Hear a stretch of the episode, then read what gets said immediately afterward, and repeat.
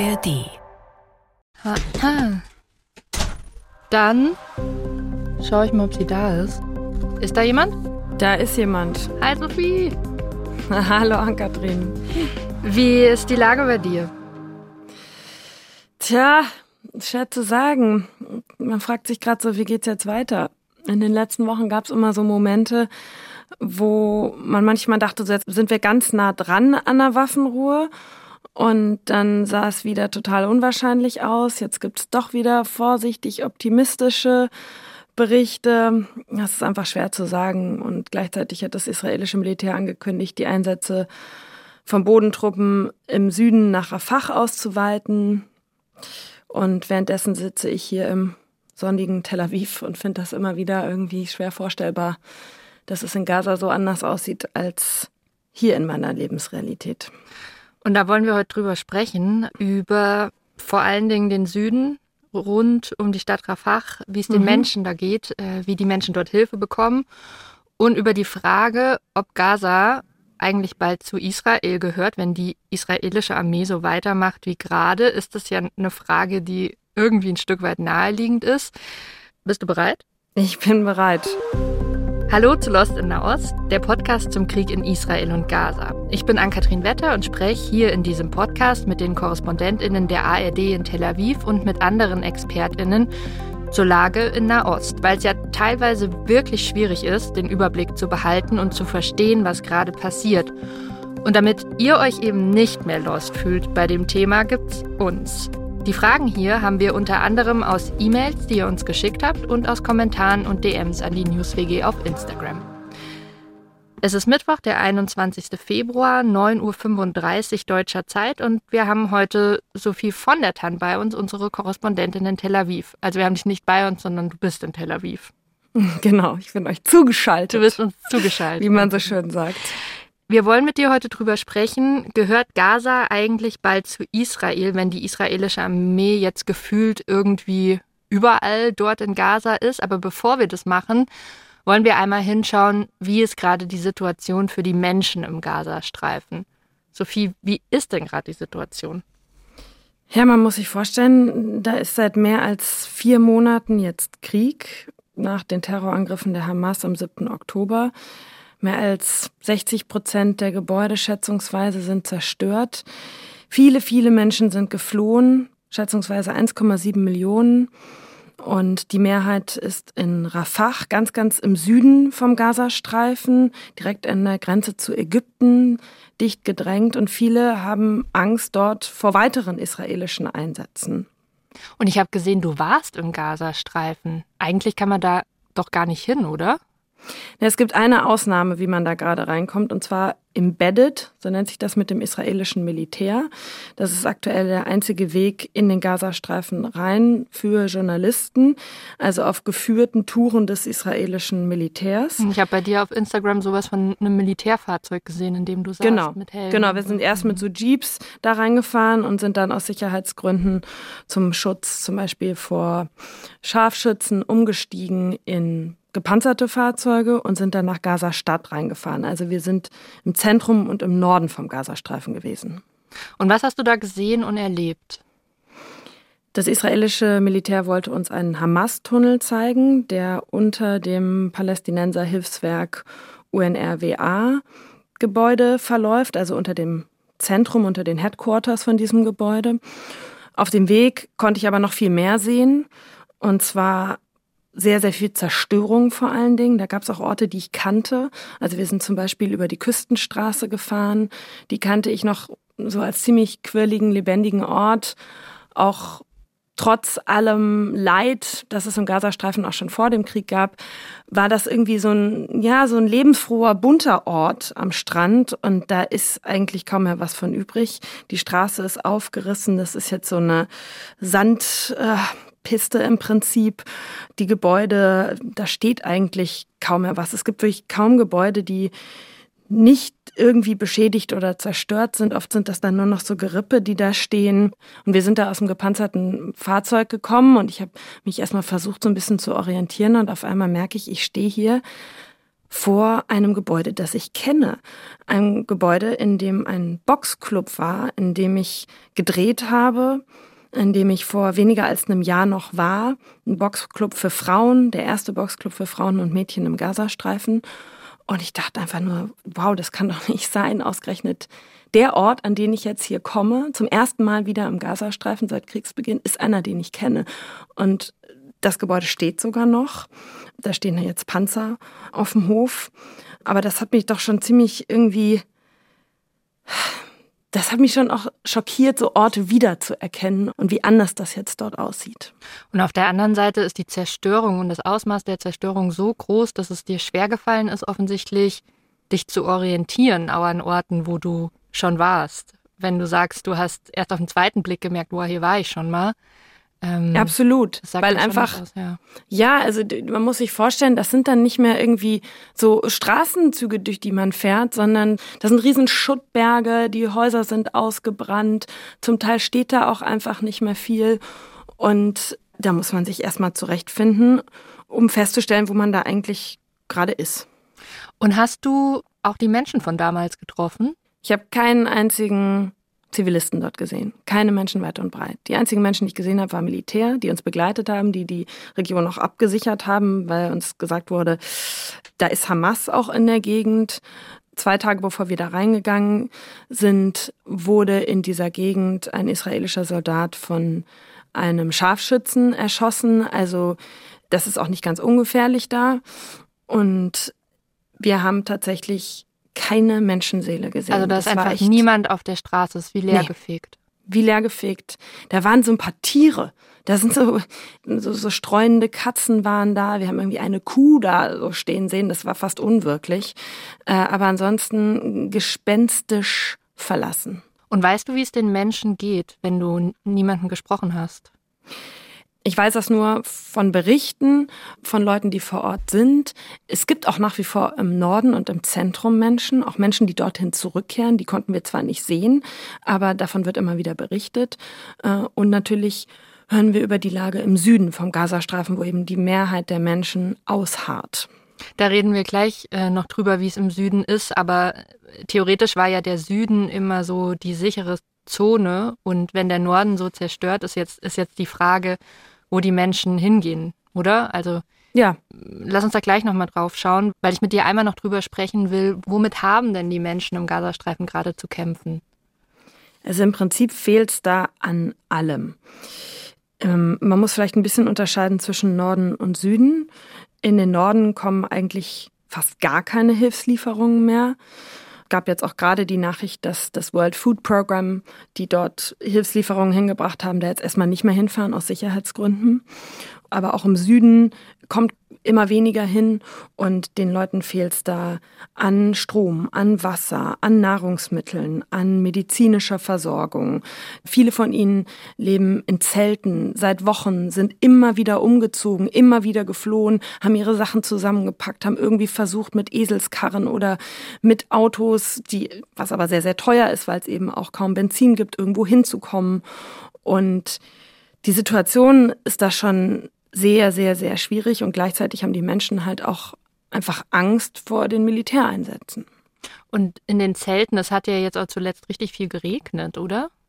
Ja, also da gab es auch immer wieder Videos und ähm, Berichte, auf denen man sehen konnte, was das bedeutet, in einem ja so selbst zusammengeschusterten Zelt zu leben, wenn es richtig heftig regnet. Und das ist nicht so wie bei uns irgendwie Nieselregen oder vielleicht mal ein bisschen mehr. Hier hat man wirklich das Gefühl, da dreht jemand einen Wasserhahn auf, wenn das regnet. Da kommen dann wirklich Massen äh, an Wasser runter und dem hält so ein Zelt nicht dauerhaft stand, das ist vollkommen klar. Rafah, diese Stadt im Süden des Gazastreifens, die ist ja gerade sehr präsent in den Nachrichten. Kannst du uns da einmal erklären, was da los ist? Rafah ist der Ort, an den sehr viele Menschen geflüchtet sind. Schätzungsweise sind da so 1,3 Millionen Menschen auf engstem Raum. Da gibt's auch so eine äh, Zone am Richtung Meer, Al-Mawasi. Und da stehen sehr, sehr viele Zelte, ähm, weil eben Menschen dorthin geflüchtet sind in der Hoffnung, dass sie dort Sicherheit finden. Und sie wurden auch immer wieder aufgefordert, aus anderen Regionen zu evakuieren, dorthin zu gehen. Allerdings hören wir auch, dass es dort Einsätze gibt, auch dass es dort Beschuss gibt. Und Israel hat in letzter Zeit auch immer wieder angekündigt, dass die Bodeneinsätze Richtung Rafah ausgeweitet werden. Dass eben auch Bodentruppen, Panzer und so weiter nach Rafah vorstoßen werden, nicht nur Luftangriffe. Und davor ähm, gibt es große Sorge ähm, bei den Menschen vor Ort, die halt einfach nicht mehr wissen, wo sie hin sollen. Und es gab auch schon solche Einsätze. Es gab eine Befreiungsaktion von israelischen Geiseln. Es gab, haben wir jetzt auch gehört, ähm, letzte Nacht äh, viele Festnahmen in, in dieser Gegend, flankiert von Luftangriffen und Bodentruppen mit Panzern und Bulldozern. Also da finden schon Einsätze auch statt. Du hast es jetzt wieder gesagt und wir haben da auch in den letzten Folgen äh, immer schon mal wieder drüber gesprochen, dass die Menschen aufgefordert wurden, in den Süden zu gehen. Und jetzt gibt es da diese Einsätze. Wieso macht denn die israelische Regierung das? Wieso schicken die Militär dahin, obwohl da so viele Menschen Zuflucht und Sicherheit gesucht haben? Ja, das israelische Militär sagt, das ist eine der letzten Hamas-Hochburgen. Die Hamas zieht sich dort zurück und verschanzt sich dort und versteckt sich dort auch unter der Zivilbevölkerung. Und das ist die Begründung der israelischen Armee, dass sie dort reingehen müsse. Denn das Kriegsziel ist, die Hamas komplett zu besiegen. Netanyahu spricht in letzter Zeit immer wieder von einem absoluten Sieg. Aber klar, das Problem ist, da sind sehr, sehr viele Menschen auf engstem Raum, die dort eben hingegangen sind, weil man ihnen gesagt hat, dort seid ihr sicher. Und wie muss ich mir das vorstellen? Sind dann da Soldaten zwischen den Geflüchteten? Naja, Hamas-Kämpfer sind eben nicht äh, unbedingt, wie man sich das so vorstellt, irgendwie uniformierte Soldaten, die sofort so erkennbar sind. Das können auch in zivil gekleidete Kämpfer sein. Und das ist natürlich auch Teil des Problems in diesem Konflikt, in diesem Krieg, dass sich Kämpfer eben unter die Zivilbevölkerung auch mischen und das in einer gewissen Art und Weise, so wird es immer wieder gesagt, ähm, auch als Schutzschild nutzen. Ich meinte eigentlich tatsächlich die israelischen Soldaten. Also sind die israelischen Soldaten dann unterwegs in den Zeltstädten, wo die Geflüchteten gerade sind? Ich muss da immer dazu sagen, ich bin ja selbst nicht da. Ne? Also ich muss mich hier auch verlassen auf unterschiedliche Berichte, die wir von vor Ort bekommen, von den unterschiedlichen Seiten. Und so wie das aussieht, geht das israelische Militär, also Bodentruppen, das heißt mit gepanzerten Fahrzeugen, mit Panzern, auch wohl mit Bulldozern, was wir hören, da rein, aber immer auch begleitet von Jets, also von, von Luftangriffen. Und ähm, jetzt soll es wohl zu Festnahmen gekommen sein in, in dieser Gegend. Und das ist dann ein Einsatz, wo die da reingehen, wo die Menschen festnehmen und wo sich das Militär dann aber auch wieder zurückzieht, also da auch wieder rausgeht. Und das ähm, heißt, die gehen da rein, einfach in die Ortschaften, die noch nicht komplett zerstört sind oder im Süden? Also soweit ich das jetzt gehört habe, in dieser Al-Mawasi-Gegend, ähm, diese Gegend, wo es eigentlich ursprünglich hieß, da seien die Menschen sicher. Also du warst in Gaza mit dem israelischen Militär. Und wenn ich jetzt einmal zusammenfasse, worüber wir gesprochen haben, die Lage für die Menschen im Süden von Gaza ist gerade einfach echt wirklich, wirklich fürchterlich, aber auch im Norden, wo du warst, hast du vor allen Dingen zerstörte Häuser und tatsächlich kaum Menschen gesehen, weil es wie so, ja, total leer war. Ähm, es war, wie du hast gesagt, wie so eine Geisterstadt.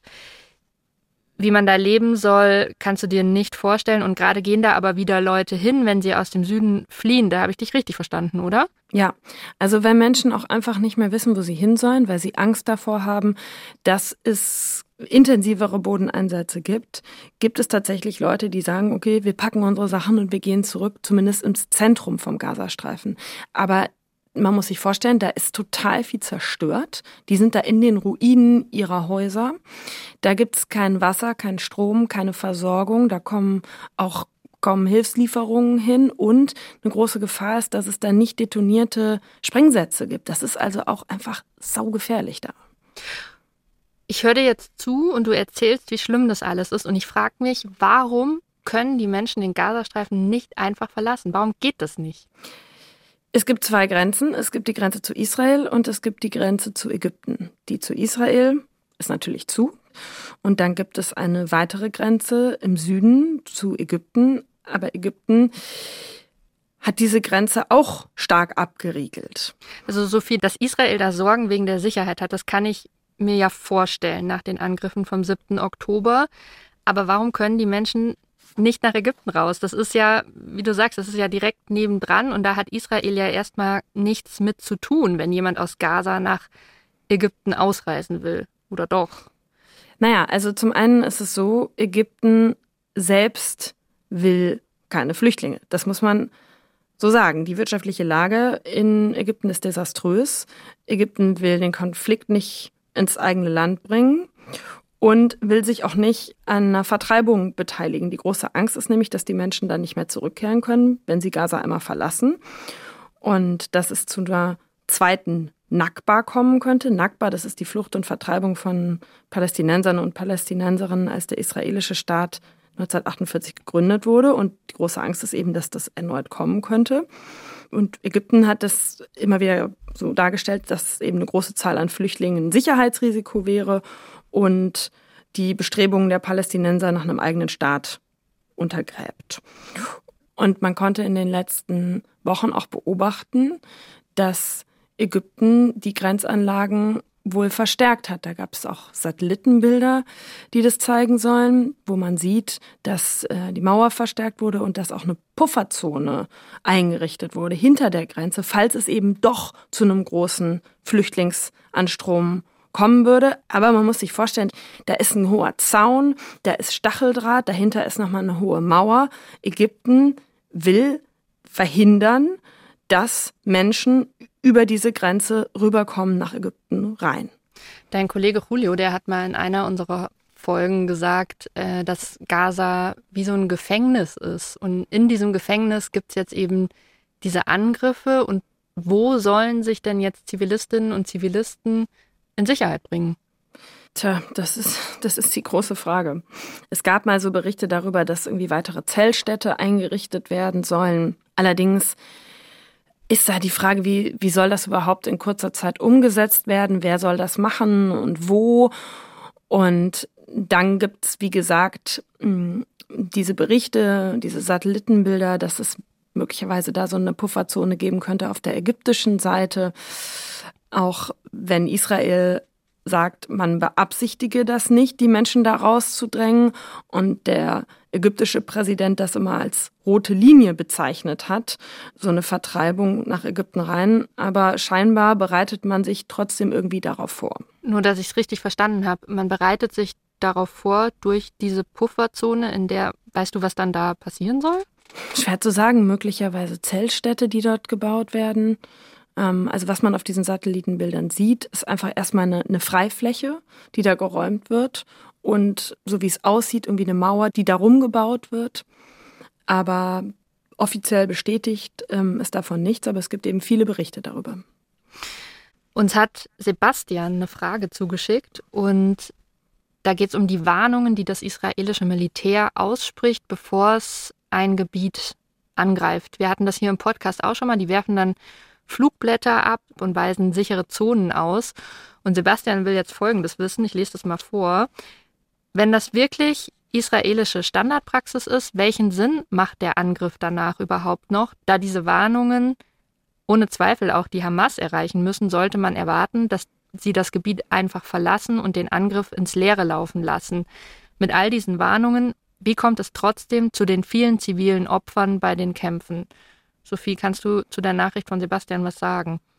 Tja, weil, weil da einfach sehr, sehr viele Menschen sind auf sehr engem Gebiet und weil nicht immer alle vollkommen verstehen, wann sie irgendwie wo hin sollen und wo nicht. Und weil es in der Vergangenheit auch immer wieder in ausgewiesenen Sicherheitszonen Angriffe gab. Das war jetzt der zweite Teil der Frage und dieser erste Teil, diese Warnungen ähm, erreichen, er sagt, ohne Zweifel auch die Hamas in der Nachricht. Ja, da, davon muss man ausgehen, dass das auch die Hamas erreicht. Allerdings ist auch die Frage, wo sind die dann? Ist auch gut möglich, dass die sich zum Beispiel in Tunneln ähm, darunter zurückziehen. Die UN sagt, es halten sich gerade 1,3 Millionen Menschen in dem Gebiet auf und werden von der Offensive, die jetzt gestartet ist, schon betroffen. Wie geht denn Deutschland und die Welt damit um? Wie stehen die dazu, zu dem, was das israelische Militär da gerade macht? Also zum einen wäre ich vorsichtig, da von einer großen Offensive zu sprechen. Davon wird zwar immer geredet, dass es die geben soll, aber die große Bodenoffensive nach Rafah, die gibt es noch nicht. Und die Frage ist auch, ob sie geben wird, weil das strategisch schwierig sein könnte. Das könnte wirklich zu einer Eskalation auch führen. Und weil die Vermutung durchaus ist, dass diese Rhetorik von der israelischen Seite aus, dass man immer wieder sagt, so es wird die große Bodenoffensive geben, ähm, auch als Druckmittel genutzt wird, um Verhandlungen zur Freilassung von Geiseln voranzutreiben. Aber ja, es es gibt diese Rhetorik, es wird viel davon gesprochen. Ähm, die israelische Regierung sagt es immer wieder. Und daran gibt es große Kritik, zum Beispiel von den USA und viele Warnungen. Die haben gesagt, es müsste einen klaren Plan für die Menschen dort geben, sonst unterstütze man das nicht die deutsche Außenministerin Annalena Baerbock hat gesagt, das wäre eine humanitäre Katastrophe mit Ansage. Die USA haben sogar zuletzt gesagt, dass das Vorgehen in Gaza over the top sei, also übertrieben. Es gibt also viele Warnungen, viel Kritik international. Aber man muss auch dazu sagen, es folgen keine Konsequenzen darauf. Also beispielsweise, es werden nach wie vor Waffen geliefert und die USA haben jetzt erst letzte Nacht ähm, eine UN-Resolution für eine sofortige humanitäre Feuerpause blockiert. Fasse noch mal kurz zusammen, worüber wir jetzt gesprochen haben. Also die Menschen in Gaza, die ausreisen wollen, die dürfen nicht ausreisen. Nach Israel ist die Grenze seit dem 7. Oktober zu und auch nach Ägypten können sie nicht raus, weil Ägypten sie nicht aufnehmen will. Und jetzt wird da gerade so eine Pufferzone gebaut, bei der noch unklar ist, ähm, wie sie genutzt werden könnte. Ich frage mich in der Situation, wer hilft den Menschen denn jetzt gerade? Bekommen die überhaupt irgendwie Hilfe? Ja, aber gerade wirklich wenig.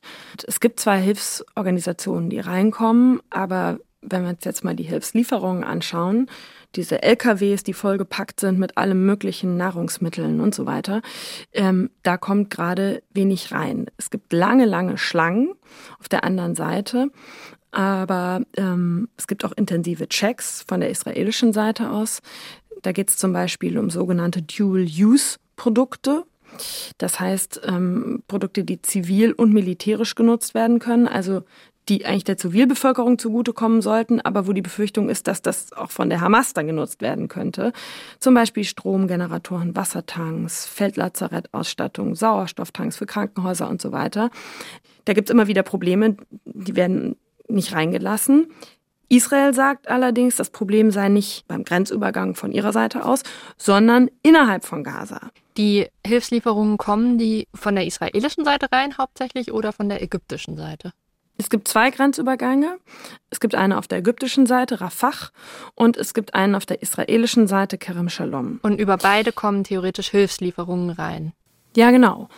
Und Israel sagt, das Problem seien gar nicht diese Checks, auch wenn es da lange, lange Schlangen gibt von LKWs, sondern das Problem sei innerhalb von Gaza, dass die Vereinten Nationen nicht in der Lage seien, diese Güter in Empfang zu nehmen und zu verteilen. Es ist tatsächlich ein großes Problem geworden, die Sicherheit für diese Konvois innerhalb von Gaza sicherzustellen. Die Trucks werden oft auch schnell geplündert. Die Verzweiflung ist da groß. Zum Teil passiert das auch gewaltsam. Es gibt immer wieder Berichte, dass bewaffnete Banden diese Konvois angreifen, möglicherweise auch Hamas. Das ist sehr gefährlich und chaotisch geworden. Und dann kommt hinzu, dass es total schwierig ist, diese Hilfskonvois zu koordinieren, weil es Blackouts gibt. Also die können dann nicht telefonieren, können nicht kommunizieren. Die Straßen sind zerstört. Die UN sagt, Problem sind auch Kampfhandlungen. Es gibt immer wieder Berichte davon, dass diese Hilfskonvois unter Beschuss kommen, israelischen Beschuss. Dazu gab es jetzt auch gerade eine CNN-Recherche. Und all das macht es extrem schwer, Hilfsgüter in den Gazastreifen reinzubringen und dann auch dort zu verteilen. Und das geht dann so weit, dass eben das World Food Program gesagt hat, in den Norden fahren wir jetzt erstmal gar nicht mehr. Hast du, als du reingefahren bist, auch diese LKWs gesehen? Nein, ich habe davon nichts gesehen. Das Einzige tatsächlich, was ich davon immer sehe, sind Videos, die zeigen, was das für chaotische und teils gewaltsame Szenen sind, wenn diese Hilfslieferungen geplündert werden, wenn die Leute auf diese Trucks zustürmen und irgendwie versuchen, davon was zu bekommen. Und wie gesagt, es gibt immer wieder auch Berichte darüber, dass es da auch zu Kriminalität kommt. Also ich kann mir bei allem, was du jetzt erzählst, die Antwort eigentlich fast denken, die du mir gleich geben wirst, aber ich stelle dir die Frage einmal trotzdem. Kommen gerade genügend Hilfslieferungen bei den Menschen an? Laut dem, was wir wissen, was berichtet wird, auch von den Vereinten Nationen, nicht. Ich habe mir das nochmal angeschaut. Innerhalb der letzten sieben Tage waren das wohl pro Tag rund 70 LKWs, die reingekommen sind. Nur mal zum Vergleich, vor dem Krieg 500. Und das war in einer Situation, wo nicht so viel zerstört war und die Menschen zum Großteil geflüchtet waren.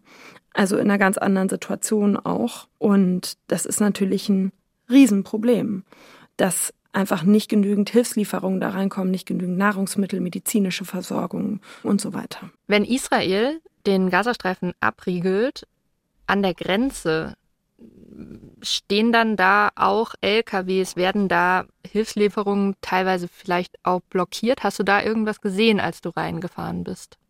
Also die israelische Regierung sagt, das passiert nicht. Also sozusagen, dass von offizieller israelischer Seite es da keine Behinderungen gäbe. Allerdings gibt es Demonstrationen. Also es gibt Menschen seit Wochen, die da hinkommen und die versuchen, Hilfslieferungen aufzuhalten. Und ich war da letztens auch und ja, da sind Menschen, die, die, die demonstrieren, die, die setzen sich auf die Straße, versuchen zu verhindern, dass Lkw weiterfahren können. Die fordern von den Lkw-Fahrern ähm, die Papiere, um festzustellen, wo die Lkws hinfahren. Aber was sind das für Menschen? Was haben die für einen Hintergrund und warum verhindert das keiner? Also die Menschen, mit denen ich da gesprochen habe, die sind der Meinung, dass man so Druck ausüben könnte auf die Hamas.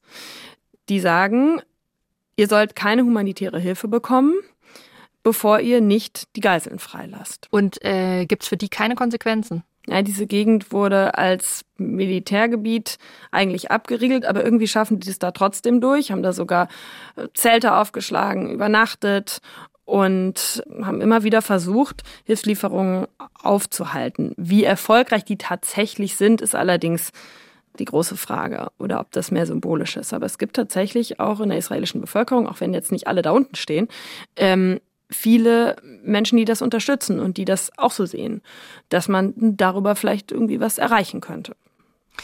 Julia hat uns noch geschrieben und fragt, ob Hilfslieferungen oder Evakuierungen nicht eventuell von der Mittelmeerküste aus an die Bevölkerung in Gaza gelangen könnte. Zur Erklärung, der Gazastreifen liegt ja, du hast es vorhin auch schon gesagt, Sophie, am Meer. Was denkst du, warum passiert das nicht übers Mittelmeer? Oder hat es überhaupt irgendwie was damit zu tun? Hätte das einen Einfluss? Also theoretisch ginge das natürlich. Da ist ein langer Küstenstreifen direkt am Mittelmeer. Aber das wird auch abgeregelt. Also da sind israelische Militärschiffe, die da patrouillieren. Jetzt haben wir auf ganz vielen Ebenen drüber gesprochen, wie es den Menschen in Gaza gerade geht, was, die, was das Militär da gerade macht. Und ich will nochmal zu unserer Frage von ganz am Anfang zurückkommen. Nämlich, wenn Israels Militär jetzt so stark im Gazastreifen vertreten ist und möglicherweise in Rafah auch noch Soldaten hat, hat Israel dann eigentlich den Gazastreifen besetzt und er gehört zu Israel oder wie ist es mit Militär vor Ort? Ist die Kontrolle dann bei Israel und der Gazastreifen gehört auch zu Israel? Hm. Also zum einen muss man sagen, dass nicht überall in Gaza israelisches Militär ist. Also es gab Teile äh, im Norden zum Beispiel, da ist das Militär abgezogen. Da gibt es jetzt zum Teil schon wieder erneute Einsätze, weil die Hamas dort wieder Fuß gefasst hat und wieder Macht aufgebaut hat. Ähm, also das ist nicht so, dass da überall israelisches Militär wäre. Andererseits ist natürlich die Frage, was bedeutet diese Situation jetzt und was soll eigentlich mit dem Gazastreifen nach dem Krieg passieren? Ja, soll der dann sozusagen unter israelischer Kontrolle stehen? Ähm, wer soll den Gazastreifen regieren?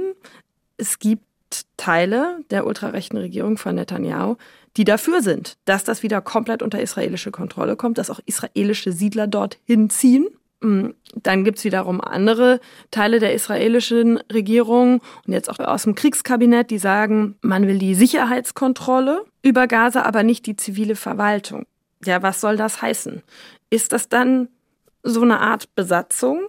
Wenn das israelische Militär irgendwie die Kontrolle hat, aber sich jemand anderes irgendwie eine palästinensische Regierung kümmern soll um die Verwaltung, um Bildung, um Krankenhäuser und so weiter. Wer soll das dann sein? Natürlich nicht die Hamas, möglicherweise die palästinensische Autonomiebehörde, das ist sozusagen die Regierung im Westjordanland. Das sind alles so Fragen, die sind eigentlich vollkommen unklar. Und darauf gibt es immer noch keine klaren Antworten. Sophie, vielen Dank. Ich wollte jetzt gerade sagen, ich bin wie so ein bisschen, bisschen platt gefahren von der Folge. So. Ja, es ist auch viel. Es ist sehr, sehr viel, vor allen Dingen, wenn man so das Gefühl hat, man sitzt eigentlich nur am Seitenrand und schaut zu und ähm, kriegt so von hier und da Informationen, kann sehr oft einfach gar nicht überprüfen, was jetzt wo dran ist. Oft steht auch einfach Aussage gegen Aussage. Man sieht halt auch diese furchtbaren Bilder auf Instagram und in Social Media und in den Nachrichten. Das klingt schon fast so floskelhaft. Die humanitäre Lage ist katastrophal. Es klingt floskelhaft, weil man es einfach immer wieder sagt und es dadurch schon fast abgedroschen ist. Dabei ist die Lage einfach katastrophal. Und dafür dann noch Worte zu finden, ist manchmal gar nicht so einfach. Vielen, vielen Dank, dass du es äh, versucht hast. Gerne. So, und wenn ihr euch für tiefgehende Analysen zu aktuellen Nachrichten und gesellschaftlichen Themen interessiert und im Alltag mehr über Politik erfahren wollt, dann hört doch mal in den Podcast Der Tag vom HR rein. Da wird zum Beispiel drüber gesprochen, warum Alkohol so ein großes Ding bei uns ist und was sich in Sachen alkoholfreier Getränke gerade so tut. Oder aber, wie sinnvoll ein AfD-Verbot wäre. Der Tag findet ihr in der ARD Audiothek und überall, wo es Podcasts gibt. Und habt ihr vielleicht auch eine Frage, die wir hier mal besprechen sollen? Wenn eure Antwort jetzt ja ist, dann sage ich euch, wie es geht. Ihr schickt einfach eine DM an die NewsWG auf Instagram. Die leiten nämlich alles an uns weiter. Oder ihr schreibt tatsächlich direkt an uns eine E-Mail an lostinnaost.br.de, findet ihr auch in den Show Notes nochmal. Und an der Stelle der Hinweis, wenn es hier jetzt erstmal ein bisschen ruhiger wird, keine Panik. Ihr habt uns immer so viele Fragen geschickt, die wir gar nicht alle in einer Folge beantworten können. Und wir arbeiten gerade an was Neuem für euch, indem wir noch mehr auf die Hintergründe und Zusammenhänge der Situation in Israel und Gaza eingehen können. Das veröffentlichen wir dann auch hier in dem Podcast-Feed. Deshalb abonniert uns bitte unbedingt, damit ihr mitbekommt, wenn wir damit oder mit was anderem wieder da sind. Oder wie echte Profis sagen, drückt die Glocke. Das Redaktionsteam dieser Folge sind Linda Becker, Anna Farwig, Nina Lenz, Sophie von der Tann, Julio Segador und ich, Ann-Kathrin Wetter.